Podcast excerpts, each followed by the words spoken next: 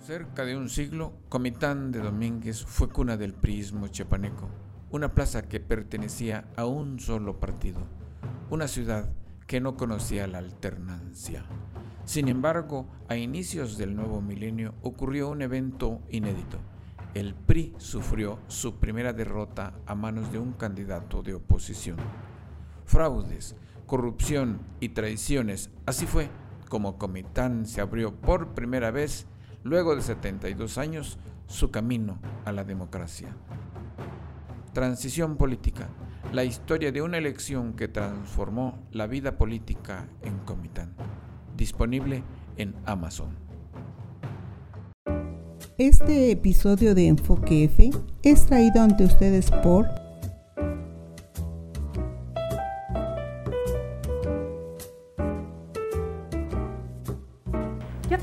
pulsera violeta y digo no a la violencia en México. Yo tengo mi pulsera violeta y digo no a la violencia en México.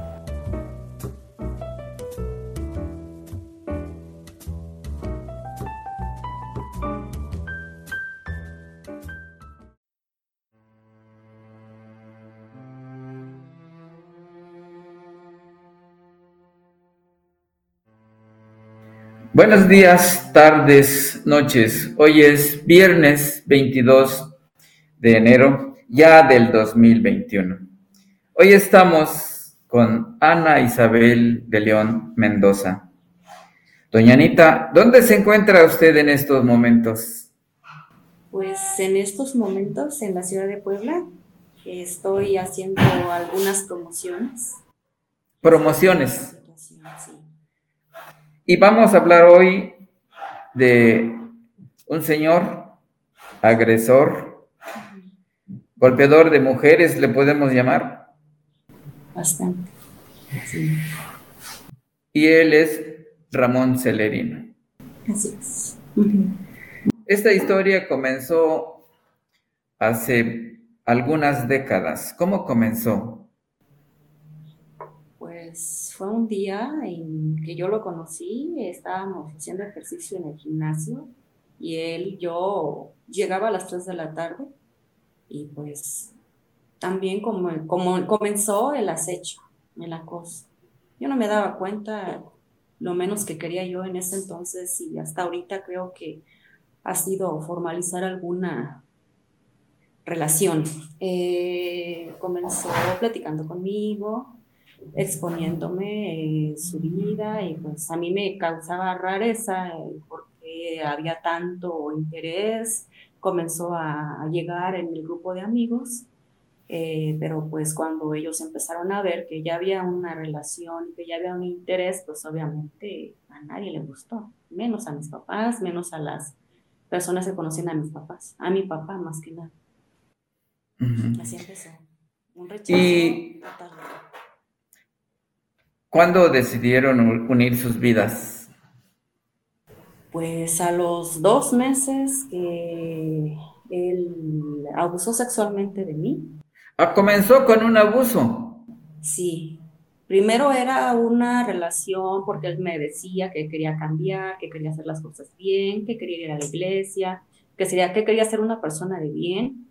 Haga de cuenta que pues había un cofrecito mágico, como siempre yo se lo he dicho a él y a todo el mundo, porque siempre me han preguntado cómo es posible que tú te quieras estar con una persona como esa, ¿no? Es que, claro que tiene algo que debe de ser lindo, si no, ¿cómo va a, a, provocar tanta lástima? Y prácticamente pues todo empezó por lástima y quererlo hacer sentir amor, que tuviera amor propio.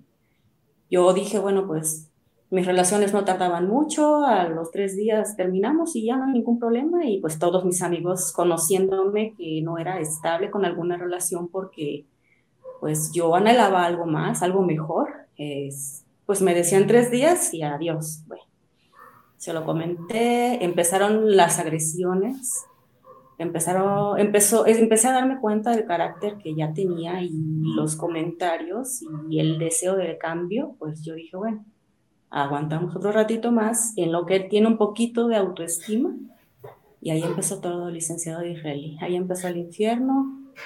Pero entonces rápidamente aparecieron sus conductas agresivas. Rápido, rápido, rápido, rápido. cuando yo le decía que no vamos a avanzar mucho porque pues ni mi familia lo quería, ni, ni mis amigos lo aceptaban. Entonces él me decía que no íbamos a terminar, que su mamá sabía perfectamente bien, que mi papá no lo aceptaba porque pues tuvimos ahí confrontaciones porque la señora llegó a exigir que se le respetara, pero pues cómo se le va a respetar algo que ella misma hacía, ella tenía relaciones con otras personas y se hablaba mucho de su conducta y eso fue lo que mi papá a mí trató de impedirme y pues fue una ofensa para la señora, lo insultaron, mi papá se divorció en ese entonces, se separó de mi mamá, precisamente por los problemas que ya habían conmigo con estas gentes. Por don Ramón Celerino. Así es. Sí, llegó. ¿Dónde, en qué ciudad ocurrió esto? E, este, este inicio. Entonces, usted es de Tapachula, ¿él también? Yo soy de la Ciudad de México, mi mamá es de eh, Panindícuaro, Michoacán. Se conocieron a mis papás en, en, ese entonces el Distrito Federal y se fueron a vivir allá. Se vinieron a Chiapas. Sí, se fueron a Chiapas. Mi papá comenzó a trabajar, mi mamá, y pues íbamos muy bien hasta que estas personas pues llegaron a nuestras vidas a hacerlas un caos. Desde que llegaron, eh, todo cambió completamente. ¿Y, y Ramón Celerino, perdón, ¿de dónde es? De Tapachula, Chiapas. Él sí es chiapaneco de origen. Sí, de hecho, todos lo conocen. Eh, todos saben perfectamente bien la persona que es licenciada de israelí. Yo no lo quiero alarmar, no lo quiero espantar tampoco. Eh, estoy muy agradecida con la oportunidad que usted me está proporcionando, que usted me está brindando. Créame que si estuviera delante o a un lado de usted, le doy la mano y yo estoy fría y así he caminado por toda mi vida. De susto, de miedo. Ahorita mismo usted siente miedo. Sí, de hecho yo voy en contra de mí misma a los juzgados. Eh, mis abogados, mis amigos me han dado mucho valor para esta situación, para enfrentar todo esto y decirme que, que pues yo debo de creer en mí, que ellos cuando vayan a dar la cara es porque es algo sumamente difícil, pero que todo esto yo lo debo de enfrentar porque de lo contrario he tenido momentos que viene y perdóname, ya, usted sabe, o sea, si el abogado me dice es que tienes corazón de pollo y yo no te puedo presentar hasta en tanto tú no tomes la decisión de salirte de allí, entonces ya empieza un problema personal, algo que yo tengo que superar y que ahorita pues ya tengo el valor de enfrentar, de dar la cara. De Doña Anita. Sí. Pero entonces, esta historia inició en Tapachula. Esta historia de agresiones inició en Tapachula. Sí. ¿Él a qué se dedicaba y usted a qué se dedicaba? Él a lo peor que usted se puede imaginar, le pagaban, vendían drogas, vendían chicas para graduarse en su universidad. A una de sus compañeras rifaron, todo mundo sabemos la clase de persona que es, él se hace culpable de todo lo que ha hecho. Y sin embargo todo esto se volvió un caos porque con esas personas que él siempre convivió, que siempre asistió, son las que ahorita lo continúan apoyando y lo han solapado y lo han apoyado. Pero usted en ese momento no sabía a qué se dedicaba Ramón. De hecho, usted desconocía sus astucias, sí, pero no me las comentaba en detalle porque decía que él quería salir de eso, que a él lo habían escogido, que a él lo habían llamado para que se dedicara al narcotráfico, al tráfico de, chi, de, a la trata de personas más que nada. Y pues que él quería salir de ahí. Yo, bendito Dios, mi papá sido una persona muy trabajadora, él duerme trabajando y pues a mí me apoyó con una tortillería, él comenzó a, a trabajar conmigo y, él me creó a mí como empresaria, como industrial en la masa y la tortilla. Entonces, pues él llegaba a la casa y yo acababa igual de salir de trabajar y que vamos al cine y bueno, ok, vamos. Pero el licenciado no era amor, era una lástima. Y posteriormente, cuando yo lo quise frenar, del abuso sexual que él cometió conmigo, ya no pude, no 80, ya no lo pude parar. Pues ¿Se, acuerda de ese momento, de ese episodio del abuso sexual? ¿Cómo fue que nos pudiera relatar? Sí, estábamos, siempre trataba él de llevar la relación a un grado mayor y yo también se lo comenté a las abogadas en mis eh, peritajes psicológicos eh, que acudimos a la fiscalía y con las psicólogas, yo siempre le dije, de aquí para acá es mío, de acá para acá es tuyo, de aquí para acá es mío y de ahí para allá es tuyo.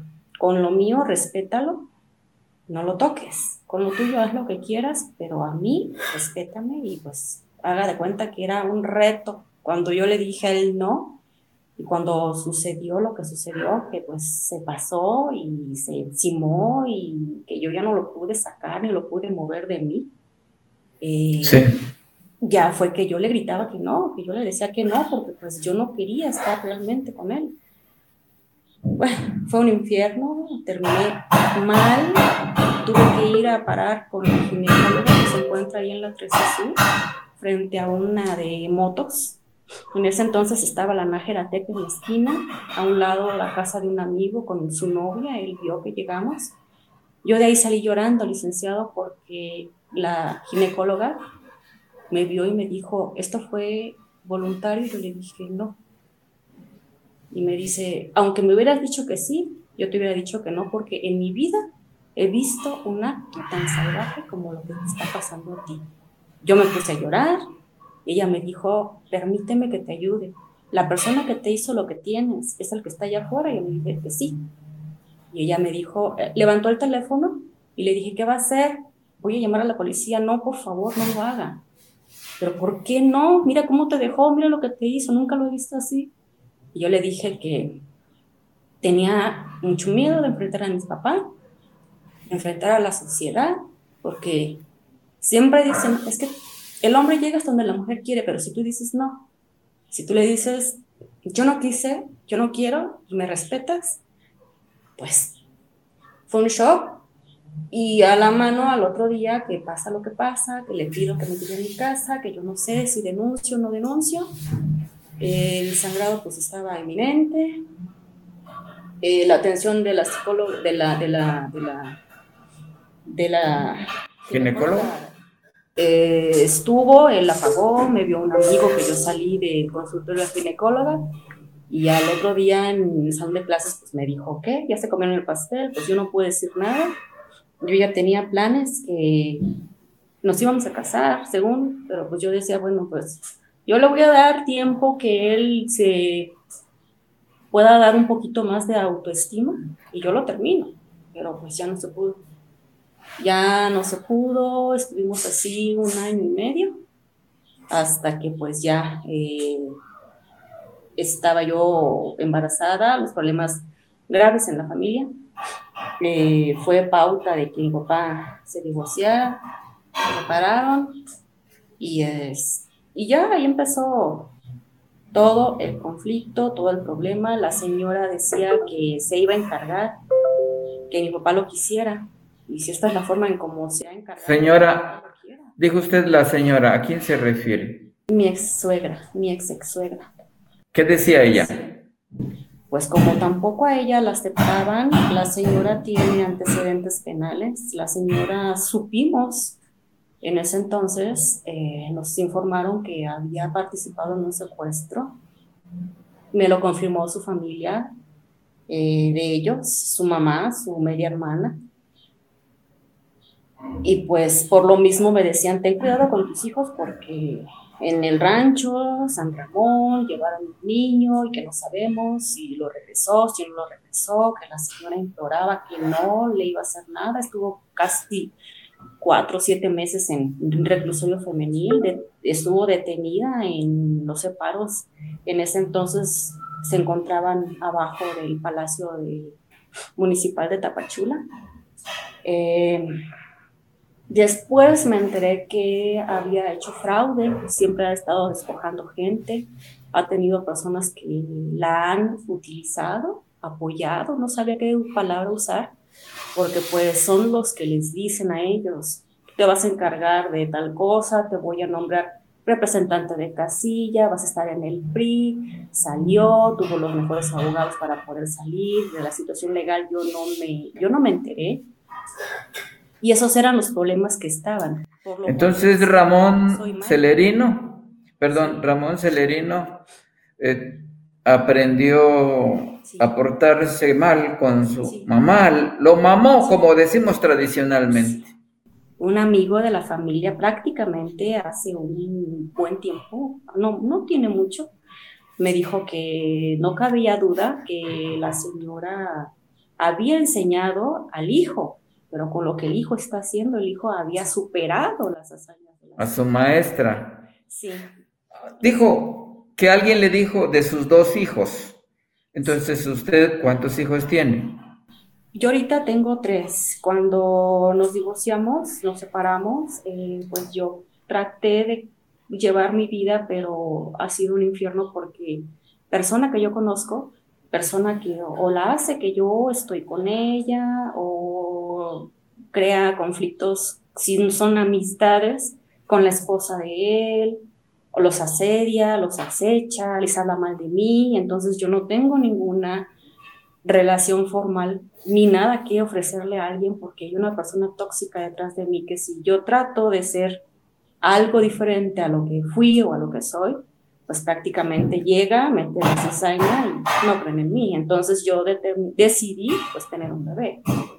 Bebé como mamá soltera, eh, la persona es encantadora, es del que todas soñaríamos que fuera nuestro príncipe azul, casarme con él, pero también le iniciaron una, un registro de atención, le inventaron que había golpeado a su papá, y pues por dársela de valiente ya fue a parar hasta la fiscalía, inventándole también delitos económicos. ¿Quién se lo inventó, don Ramón? Él, su mamá y su papá, todos juntos, todos de acuerdo. El día que nos estaban corriendo de la casa con gases lacrimógenos. Entonces tiene tres hijos, me dijo. Sí. ¿Y con Ramón cuántos? Dos. Dos. Sí, sí, licenciado. Muy bien. Entonces, la historia comenzó con un abuso sexual, con una violación muy eh, grosera, muy atroz, eh, muy horrible, dice usted.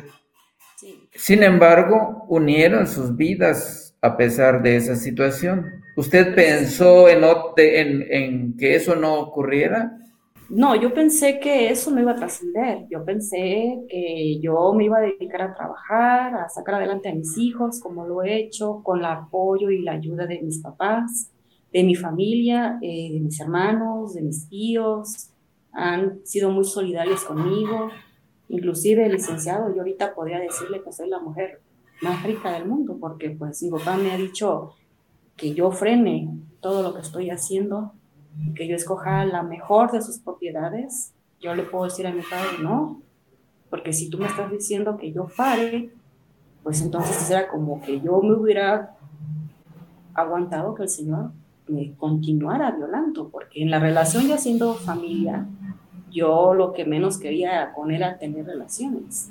Y yo no puedo decir que mis hijos fueron producto de una violación yo no quería tener relaciones con él, yo me quería poner a trabajar, yo quería terminar mi carrera, yo quería hacer un proyecto de vida que truncó. Porque cuando él comienza a salir con sus amigos, a tomar con sus amigos, pues obviamente hay más problemas. Yo ya con dos meses de embarazo, pues él me dice, yo quiero reconocer a mi hija y yo quiero que nos casemos. Yo pensaba que esto nunca iba a, a funcionar. Yo siempre pensando en el divorcio, en el divorcio, en el divorcio. Nos ha hecho una vida psicológica a todos, a mi papá, a mi mamá, a mis hijos, a mí, pero también la familia de él coopera mucho porque cuando tenemos problemas así que se hacen públicos, pues la mala tengo que ser yo. Y apapachan y abrazan al bueno que quiere ser él, pero porque quiere ser bueno, no porque realmente sea bueno.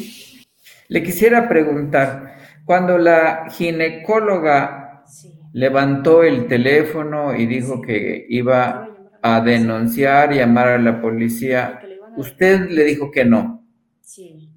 ¿Por qué? Porque tenía miedo. ¿De qué? yo no sé de todos, de mi papá, cómo iba a reaccionar él. de la gente lo quería mucho a él. Yo sé que me quieren, eh, sé que me aprecian, sé que muchas personas que yo estoy comentando esto me van a dar su voto de confianza porque lo conocen, pero yo no creía que yo pudiera pasar por un problema así por la señora, porque yo ya sabía que la señora iba a ser capaz de lo que no. Y veo como en ese entonces, aún tan chicos, se daba la situación de que, ay, es que ella lo incitó, que es que ella lo provocó, miles de justificaciones. Licenciado, yo no hubiera sido capaz en ese momento de haber superado todo lo que ella ha superado. Y que créanme que hubiera sido mejor, si me preguntan en ese momento, salirme y no sé qué hubiera surgido de mí, a lo que surgió de mí, y que ahora todavía tengo que continuar batallando con eso. Porque no puedo, ah, no puedo hacer una relación formal, no puedo comprometerme con alguien que sé que lo van a dañar. Y que incluso el Señor a mí me decía que qué bueno que yo lo había perdonado la primera vez que lo denuncié, porque aún estando muerto, yo no me imagino el infierno que va a ser de mi vida, porque a un muerto me va a venir a jalar las patas y no me va a dejar en paz. Y se lo he dicho a todo el mundo. Pues todo el mundo sabe que está mal, pero pues a la vez, pero es que él es buena persona, pero es que yo no estoy diciendo que sea mala persona. Algo, algo de bonito debe de tener. Y pues hay gente que, que lo apapacha, que lo abraza y que pues ya cuando entran cuestiones de dinero, pues es cuando ya le dan más apoyo a él. Porque yo hasta ahorita a mi papá le he pedido que si él me lleva presa, porque pues con las medidas provisionales que me condenó la juez, pidió que se me formara la, la, causa penal por incumplimiento, yo hacia él, de darle los alimentos. Ah, antes de eso quisiera preguntarle, entonces, ¿cuántos años estuvieron viviendo juntos ya casados? Casados juntos fueron 19 años, cerca de 19 años. Y en esos 19 hubieron dos hijos. Sí. Y en esos 19 años, múltiples agresiones. Múltiples, sí. ¿De qué tipo, por ejemplo? ¿Psicológicas? ¿Golpes físicos? Golpes físicos. Eh, denostaba a mi persona diciéndome que yo era una tortillera, que yo no tenía ningún amigo, que a mí nadie me quería, que ni mi Golpeando su amor propio. Sí, que ni mi papá ni mi familia me quería, pues obviamente yo iba por la vida dándome de topes en las paredes. Si yo pensaba que a mí nadie me quería, pues, yo salía a defenderme, porque él me provocaba que yo me defendiera de toda la gente que según él a mí me atacaba. Cuando yo vengo y comienzo a, valerme a mí misma, comienzo a pensar, bueno, eso no es cierto. Y si yo hablo, creo que las cosas van a cambiar. ¿Al cuánto tiempo fue la primera denuncia o querella que interpuso usted ante la fiscalía? En el 2004 fue la primera. Eh, quedó en una acta administrativa, dos actas administrativas en ese entonces. Yo presento el acta administrativa por violencia familiar 651-204.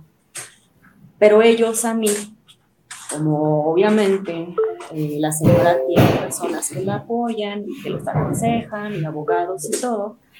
Y dinero. Eh, y dinero, pues muchos dicen que no, que es amor, porque como a todos nos tienen eh, de cierta forma, como él dice, yo los tengo bajo control porque yo les conozco todo, yo sé de qué pie cojean, yo los tengo y ellos van a hacer lo que yo quiera. A mí me demandan en un acta administrativa 634-2B 2004 por desaparición de persona. El señor dijeron que yo y mi familia lo habíamos matado y el señor, estaba muerto, andaba de parranda, andaba en la ciudad de Cancún, Quintana Roo, trabajando en Escaret.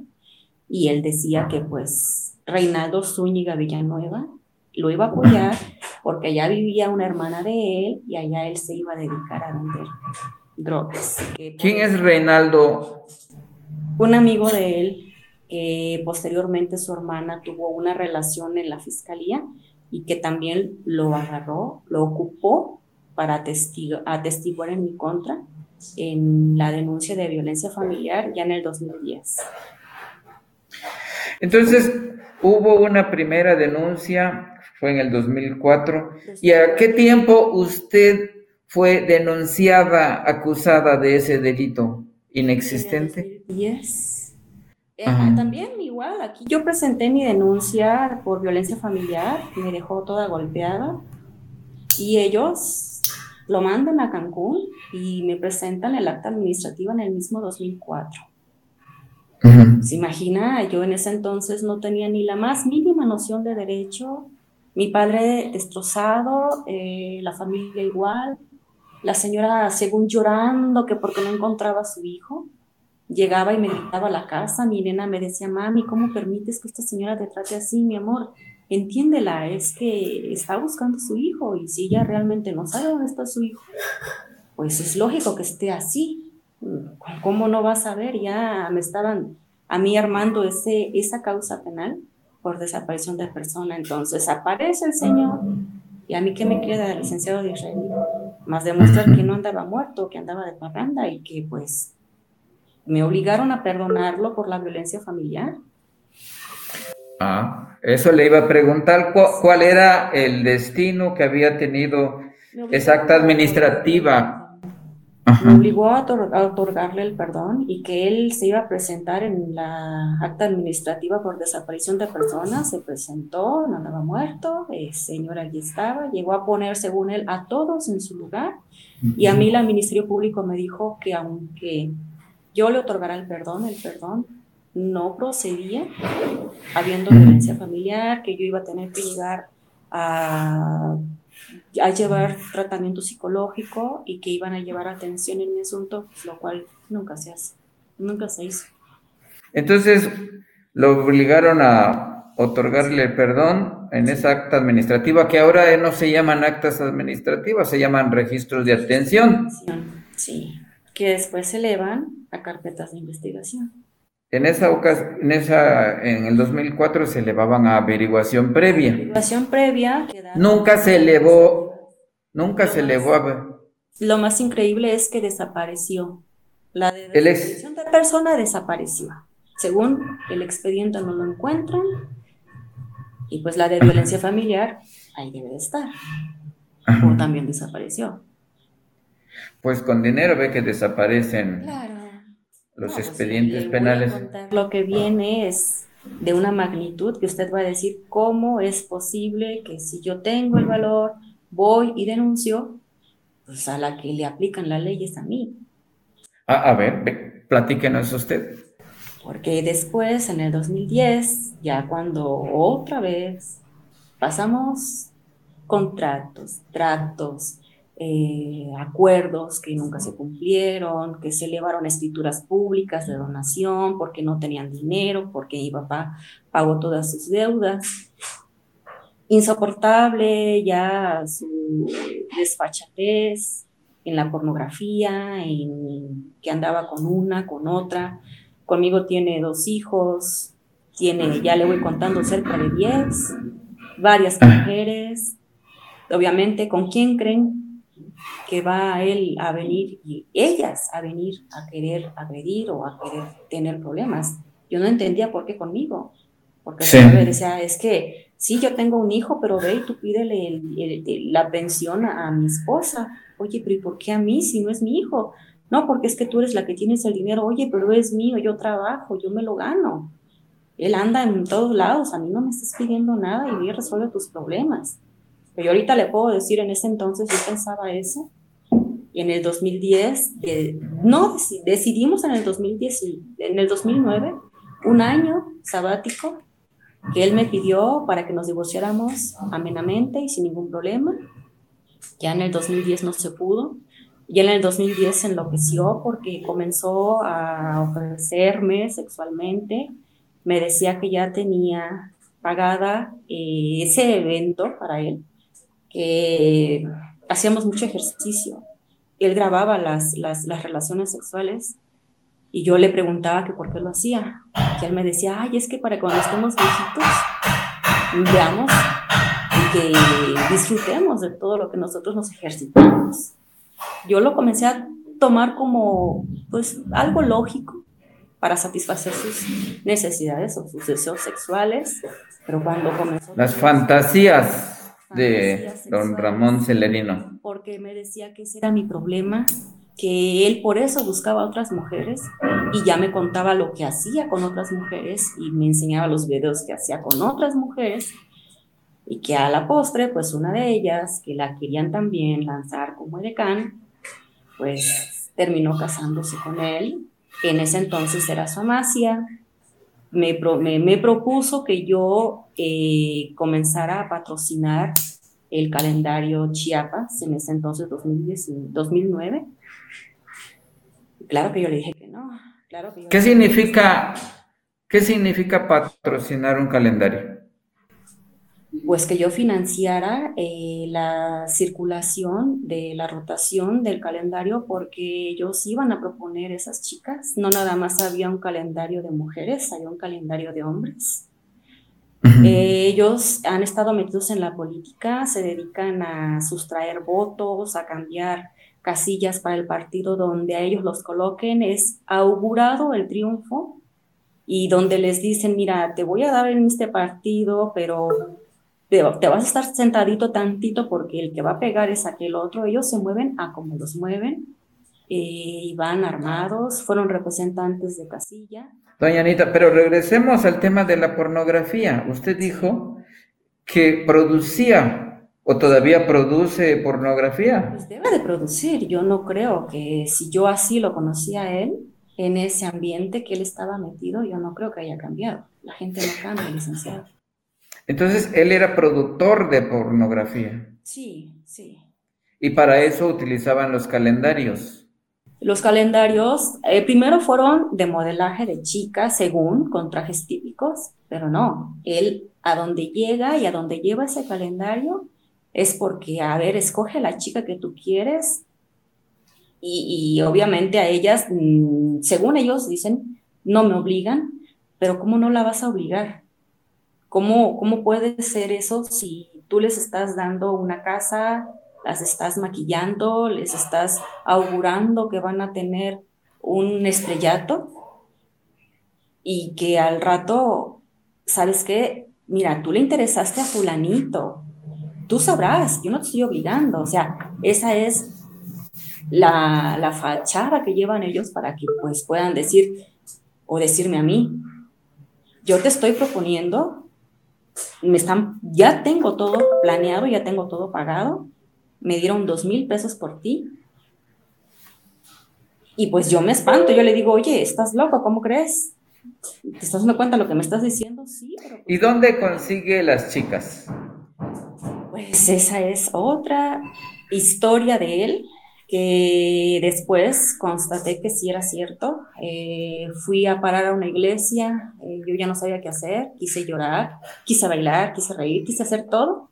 Y él me dice que las pasan por el río y por unos patios que les dicen patios fiscales. Yo desconozco de los patios, pero que eh, esas chicas también las lanzan a, a competir entre, según ciudades, eh, con Miss Piel, Piel Dorada. Miss Piel Dorada, es un certamen.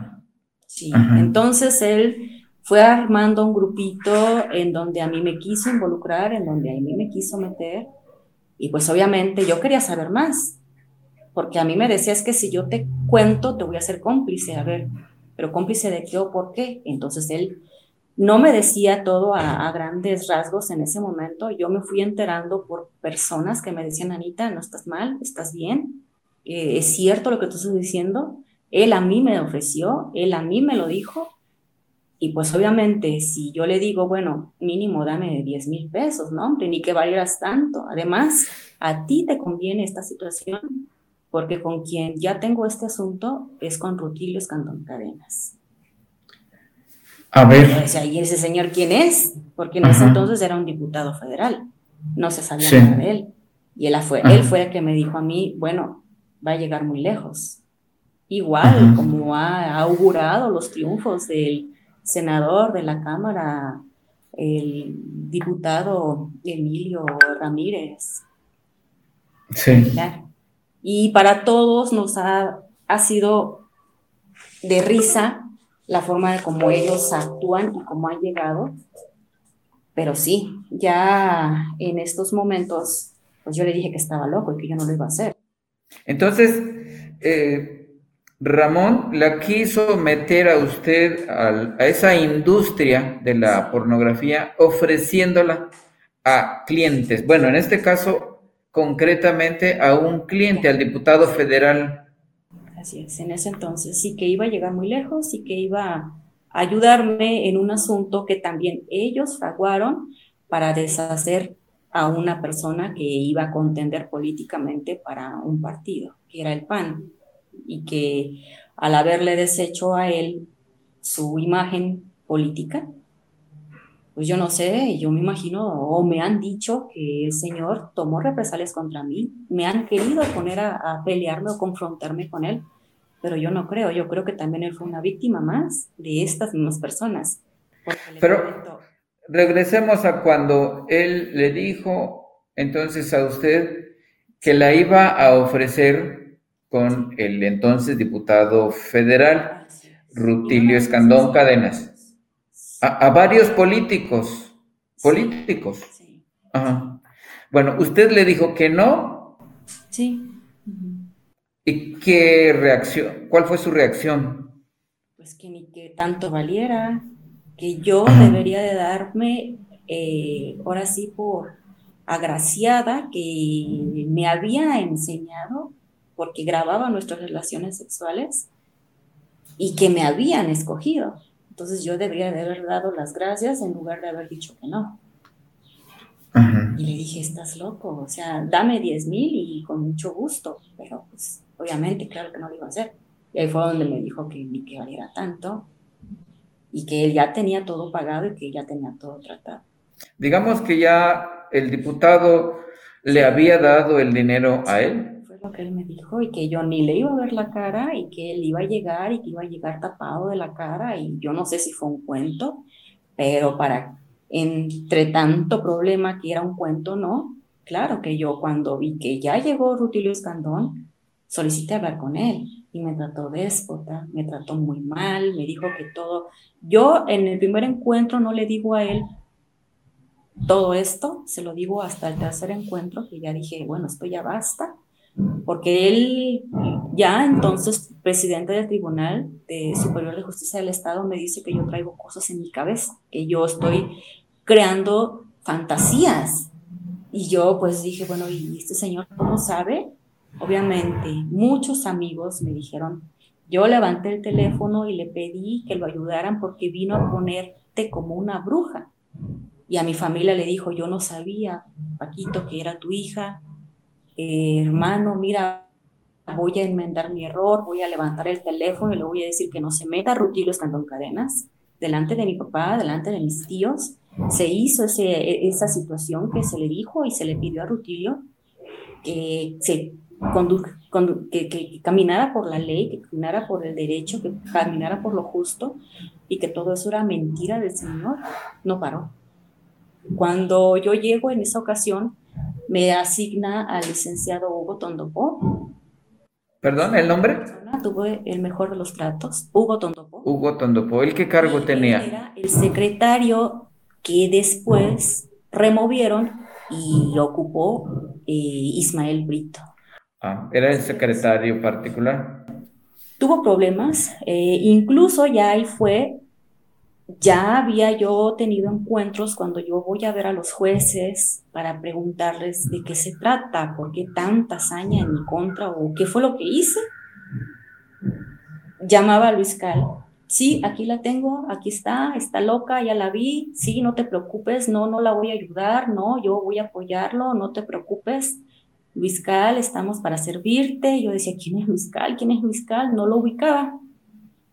En ese momento, Hugo Tondopó, cuando tiene una situación con él precisamente, me llama y me dice que tú, me acaba de llamar Luis Cal y me está diciendo que tú estás comentando que yo he hecho comentarios eh, extrajudiciales de que tú te vas a salir con todo y que tú vas a ganarlo todo. A ver, licenciado, discúlpeme, perdóneme.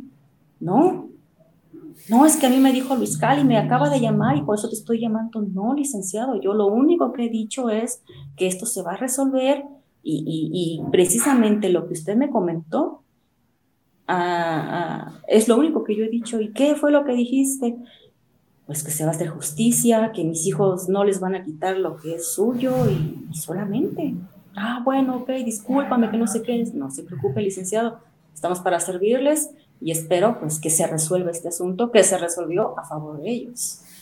Le quisiera preguntar, cuando usted eh, contactó a Rutilio Escandón, ¿lo hizo para corroborar el dicho de su de, de Ramón Celerino? Para corroborarlo, la segunda vez me planté ya con una pancarta que le pedía que sacara las manos de este asunto, que si él tenía algo en contra mía porque yo lo había despreciado, que me lo dijera o, que se abstuviera de conocerlos, de, ponerlos con personas que realmente estuvieran dando unas sentencias congruentes, eh, con apego a la ley, había muchas cosas que yo desconocía, licenciado, que nos fuimos empapando con nuestros abogados porque hemos tenido acceso a los expedientes que nos los han negado, que los han desaparecido, que según están y luego no están. Y ahí fue donde Ismael Brito se compromete conmigo y me dice, no te preocupes, yo te doy mi palabra que tu asunto se va a resolver. Y yo le dije, ¿y usted quién es? Yo usted ni lo conozco.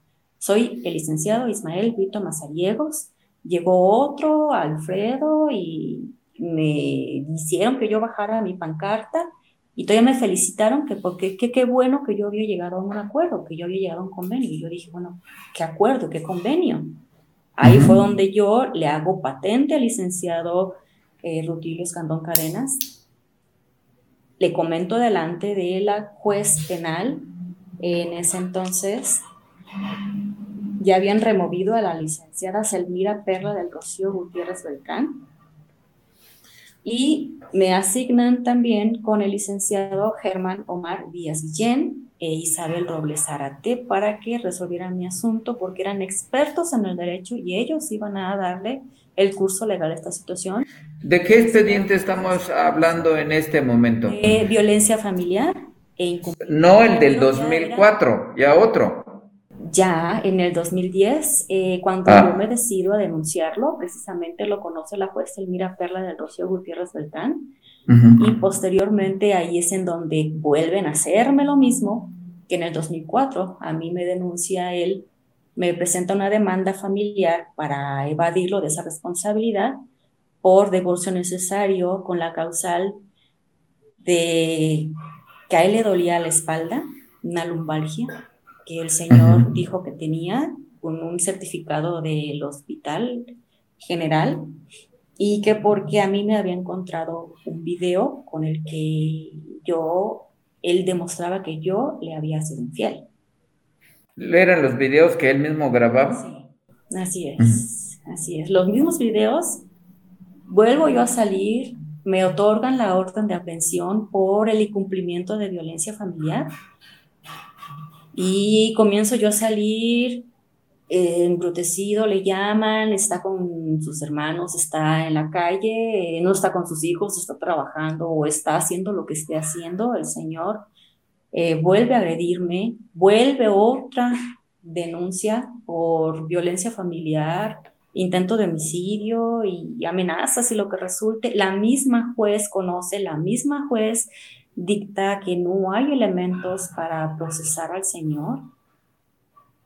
Y con esa, en esa ocasión, a mí me roba su empleado, eh, Charlie Ford Charles Ford eh, el teléfono en el que yo tenía eh, todos esos videos. Y para mayor asombro, yo dije, bueno, pues ya voy a recuperar mi teléfono, ya el Señor se lo llevó, Resulta que cuando llego con la factura para recuperar mi teléfono, el fiscal en ese momento, de las oficinas del fiscal, se asienta una razón en donde la licenciada Salmerón, que conocía la causa penal 260-2010 por, por todos esos delitos, violencia familiar, amenazas, intento de homicidio, y le entregan al señor el teléfono celular. Con ese mismo teléfono celular, el señor me demanda a mí el divorcio necesario y la juez me concede, le él me pide 20 mil pesos de pensión alimenticia y la juez provisionalmente le concede a él 5 mil pesos, que porque le dolía la espalda, un término de lumbalgia. Me arraigan en la ciudad de Tapachula, Chiapas, que yo no puedo salir de la ciudad, no del país. Pues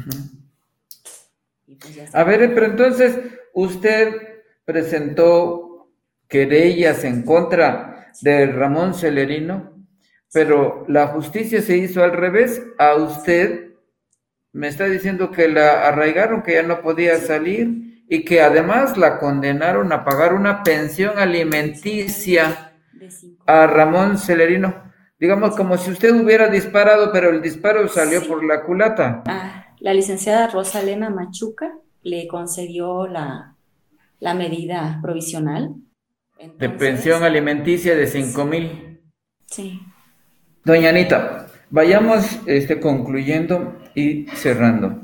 Hasta este momento, de todos los asuntos penales, él ha salido libre y leso, totalmente gracias a los amigos políticos, los cuales usted mencionó, incluyendo a Rutilio Escandón Cadenas, a Zoe Robledo, etc. De los asuntos de los asuntos civiles, eh, él finalmente ya no se salió con la suya de imponerle a usted una pensión alimenticia de 5 mil pesos, al contrario, eh, él está pagando la pensión a sus hijos y a usted. De otro más, y una compensación económica a mí. Pero, de acuerdo. El delito de pornografía usted también lo, de, lo denunció. Sí. ¿Recuerda ahí el número de algún de ese expediente de, pues pornografía? todas las causas penales, licenciado, inclusive en el asunto familiar están eh, las, los señalamientos y que solicito que se dé sea el Ministerio Público adscrito a los juzgados. Me dicen que eh, el expediente ha terminado y que inicie una nueva esta nueva, cuando yo voy a tocar puertas y a preguntar qué pasó con las quejas, porque también me dijeron en la sala, me resolvieron que debo de presentar nuevas quejas y en contra de los servidores públicos. Ahorita es el registro de atención que presenté el día 28 de enero.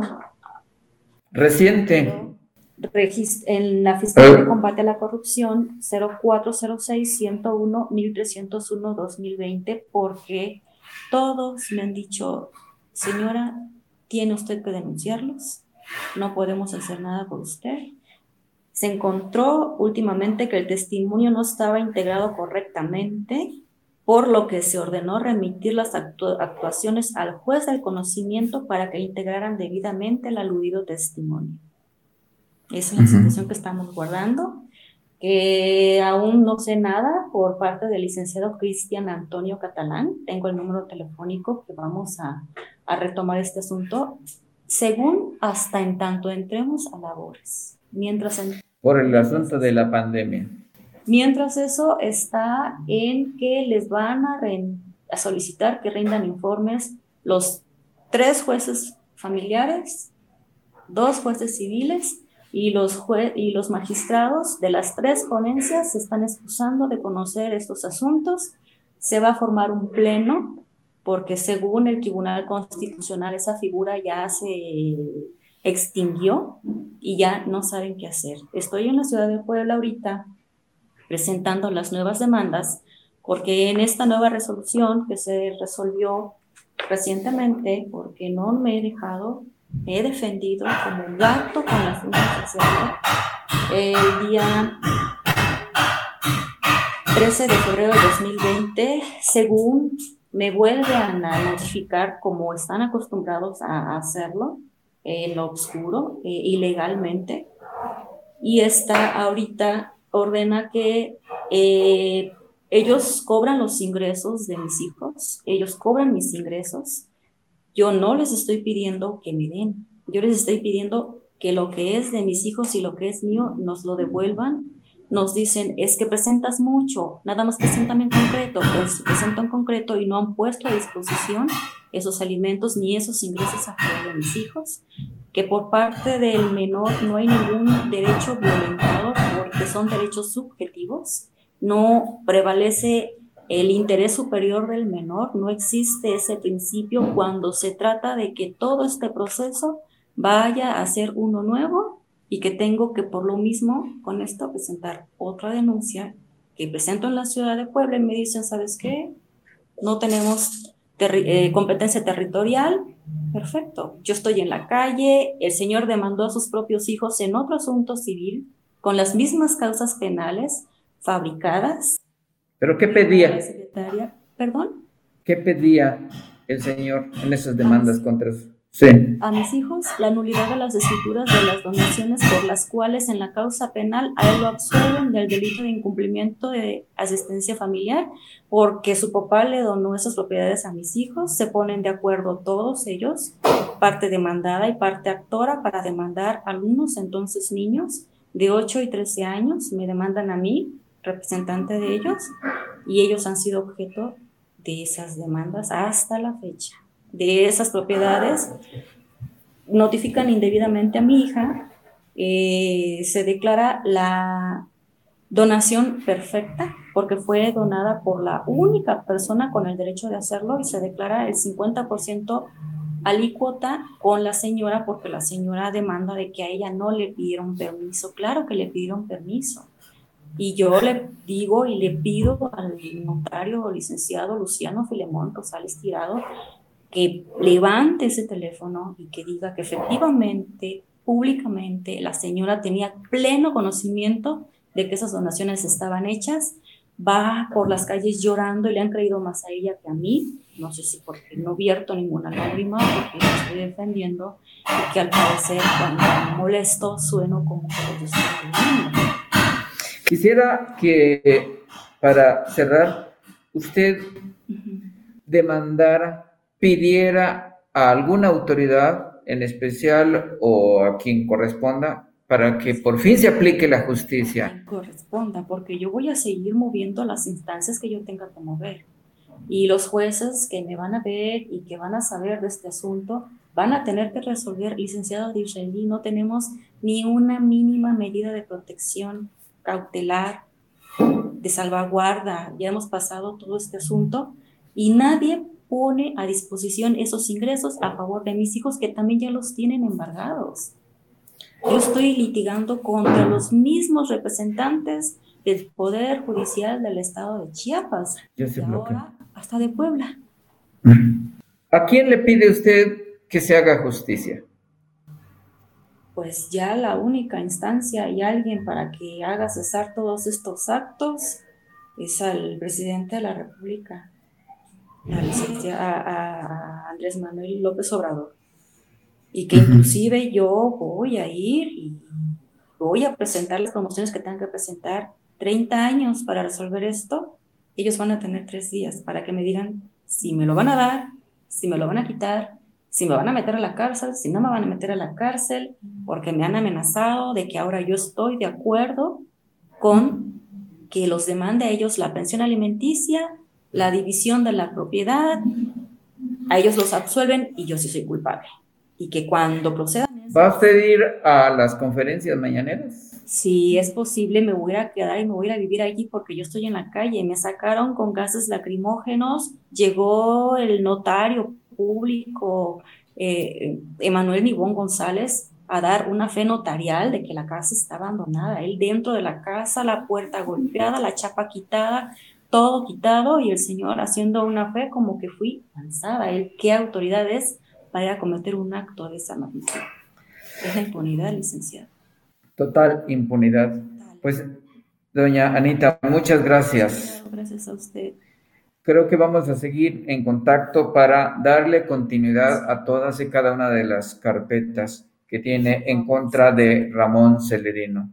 Vamos a estar dándole eh, acompañamiento en cada una de sus causas y gracias por acudir a Enfoque F. Dios me lo bendiga mucho, licenciado. Ya le digo a ustedes. Muchas gracias. Muchas gracias. A usted. Entonces, nos estamos mirando el próximo viernes.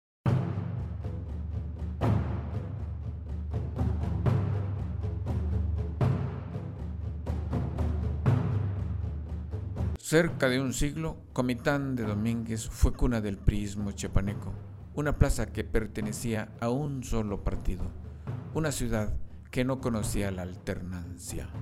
Sin embargo, a inicios del nuevo milenio ocurrió un evento inédito. El PRI sufrió su primera derrota a manos de un candidato de oposición. Fraudes, corrupción y traiciones, así fue como Comitán se abrió por primera vez, luego de 72 años, su camino a la democracia.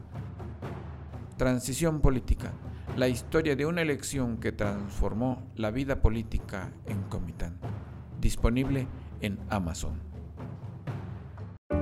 Este episodio de Enfoque F es traído ante ustedes por